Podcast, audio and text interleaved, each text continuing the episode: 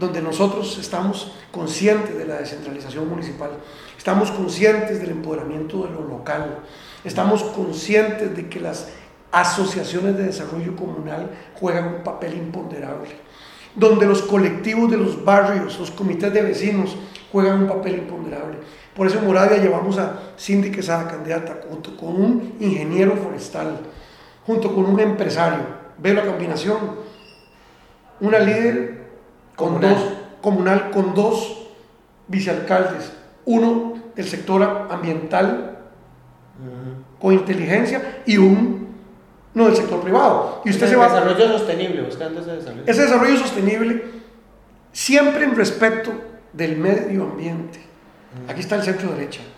Sí a la preservación del medio ambiente, pero también sí al desarrollo turístico y empresarial.